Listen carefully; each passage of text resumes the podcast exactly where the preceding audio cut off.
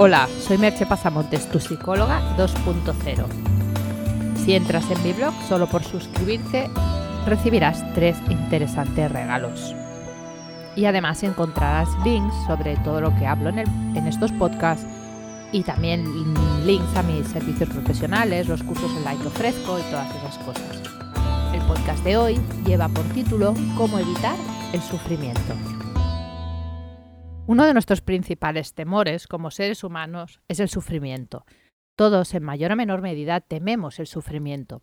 Lo que no solemos pensar, por muchas veces que hayamos oído el conocido adagio budista de que el dolor es inevitable, el sufrimiento es opcional, no solemos pensar que la mayor parte del sufrimiento que padecemos nos lo causamos nosotros mismos. Como muy bien describe Manuel Vicén, las flechas aciagas que la vida nos lanza casi ninguna da en el blanco, caen a nuestro alrededor y somos nosotros los que las arrancamos del suelo y nos las clavamos. Y no es fácil dejar de hacerlo, porque estamos acostumbrados a funcionar de ese modo y cuesta cortar con los patrones adquiridos. ¿Por qué nos da el miedo el dolor? Es bastante lógico que tratemos de no sufrir. Nuestro cerebro está programado para buscar el bienestar y la homeostasis interna. Por tanto, evita el dolor en la medida de lo posible. El dolor es una señal de alarma para nuestro organismo de que algo no va bien, tanto el dolor físico como el psicológico, y cuando eso sucede se activan mecanismos de protección y búsqueda de soluciones. Por tanto, temer y evitar el dolor es algo completamente natural. No tiene nada de extraño. ¿Qué podemos hacer, pues, ante el sufrimiento? No vamos a poder evitar momentos de dolor en nuestra vida. Somos seres humanos y eso forma parte de nuestra existencia aparecerá de manera física o psicológica. Lo que es seguro es que en algún momento sucederá en mayor o menor grado.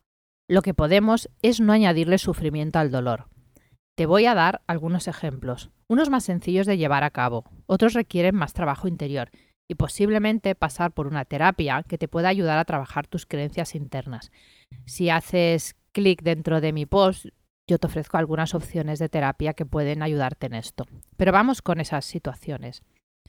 Las he clasificado en tres categorías. Situaciones de intensidad baja. Vamos a ver ejemplos. Estás en la cola del supermercado y disimuladamente se cuela a alguien. Ni siquiera lleva muchas cosas. Se lo comentas y te responde mal. ¿Merece la pena la discusión? Tal vez pelearte y quedarte después con ese regusto amargo durante horas. Piensa si de verdad vale la pena gastar tiempo y energía en eso o en discutir de política o fútbol o de lo que sea con tu cuñado o con quien sea. No digo que no puedas decir lo que piensas, sino cuánta energía vas a gastar en eso y en caso de no salirte con la tuya, cuánto malestar te va a generar. Situaciones de intensidad media. En el trabajo te están pagando menos de lo que consideras justo. Tratas de que te suban el sueldo y no lo consigues. Ante eso puedes hacer varias cosas tratar de negociarlo para más adelante, que te den alguna compensación o buscar otro trabajo. Pero supongamos que ninguna de esas opciones funciona. Te has de quedar y con el mismo sueldo. ¿Qué vas a hacer ante esa situación? ¿Pasarte el tiempo amargándote por eso que tú percibes como injusto? ¿Ir a trabajar cada día de mal humor? Mientras no puedas cambiar la situación, suelta el resto. Trabaja por cambiar la situación, pero mientras no puedas hacerlo, encima no te amargues. Situaciones de intensidad alta. Estas son las más complicadas y las que manejamos peor. Pero si te entrenas en las dos anteriores, cuando por desgracia te toque, si es que sucede alguna de estas, estarás mucho mejor preparado. Vamos a suponer que te diagnostican una enfermedad grave. El tratamiento es largo y pesado. La vida te ha dado un buen golpe. Pero has de afrontarlo, no te queda otra. ¿Cómo vas a hacerlo? ¿Te vas a pasar el tiempo lamentando tu desgracia? O vas a tratar de pasarlo lo mejor posible a pesar de las circunstancias. Te voy a explicar un pequeño cuento de creación propia, que dice así. Había un hombre en una pequeña habitación, con una soga atada al cuello y sus pies sosteniéndose sobre un taburete bastante inestable. Sus manos estaban a su espalda. La soga estaba bastante tirante, pues en determinados momentos el hombre se ponía de puntillas para rajar la tensión en el cuello. No parecía que pudiera aguantar mucho tiempo así. Los que lo miramos sentimos su congoja y miedo. Entonces se abre la puerta y entra una persona con un objeto en la mano, un taburete.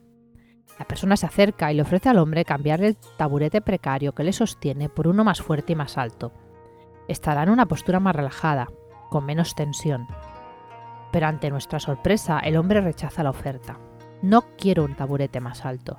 Quiero que me liberes. Corta la soga. La otra persona lo mira entre compasiva y resignada y musitando un eso no puedo hacerlo, sale de la habitación. Nos quedamos asombrados de que haya rechazado la oferta, pero al mismo tiempo nos damos cuenta de que no puede aceptarla porque está al su miedo a resbalar. Tiene tanta necesidad de sentir que controla la situación que lo único que puede hacer es pedir su liberación. La escena se repite varias veces del mismo modo, con diferentes personas, y asistimos preocupados a los hechos, impotentes y temerosos, ya que la cuerda parece cada vez más corta y los esfuerzos del hombre por mantenerse cada vez mayores. En ese momento entra un niño de unos 7 años. El hombre reacciona con una expresión extraña, como si lo conociera. La verdad es que se parecen, casi se diría que es una versión infantil del hombre. El niño no lleva un tarpurete, sino que lleva una cuña de madera. Se acerca al hombre y le pone la cuña bajo los pies. La soga cede un poco. El hombre le suplica, por favor, corta la cuerda. El niño le mira atentamente y le dice, usa tus manos, solo tú puedes hacerlo. Nos damos cuenta entonces de que las manos del hombre están a su espalda, pero no están atadas. Vemos que las mueve, las acerca a su cuello y empieza a aflojar el nudo. El niño sonríe y sale de la habitación.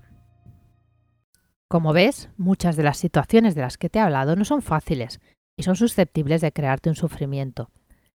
De ti, entendiendo por ese ti tus genes, tu temperamento y tus experiencias vividas, depende hacer que ese sufrimiento sea lo menor posible.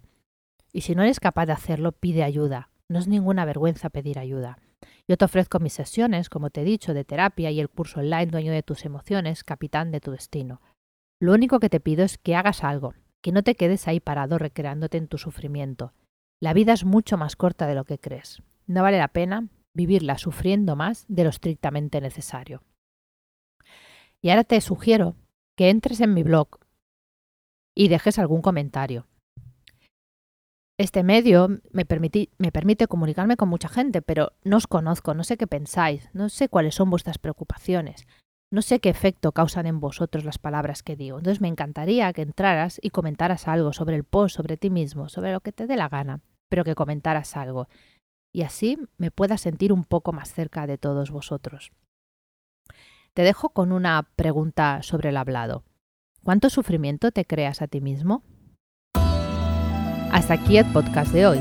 Puedes encontrar más información sobre el hablado en el podcast y sobre mis servicios profesionales en www.merchipasamontes.com. Te espero en el próximo podcast. Bye bye.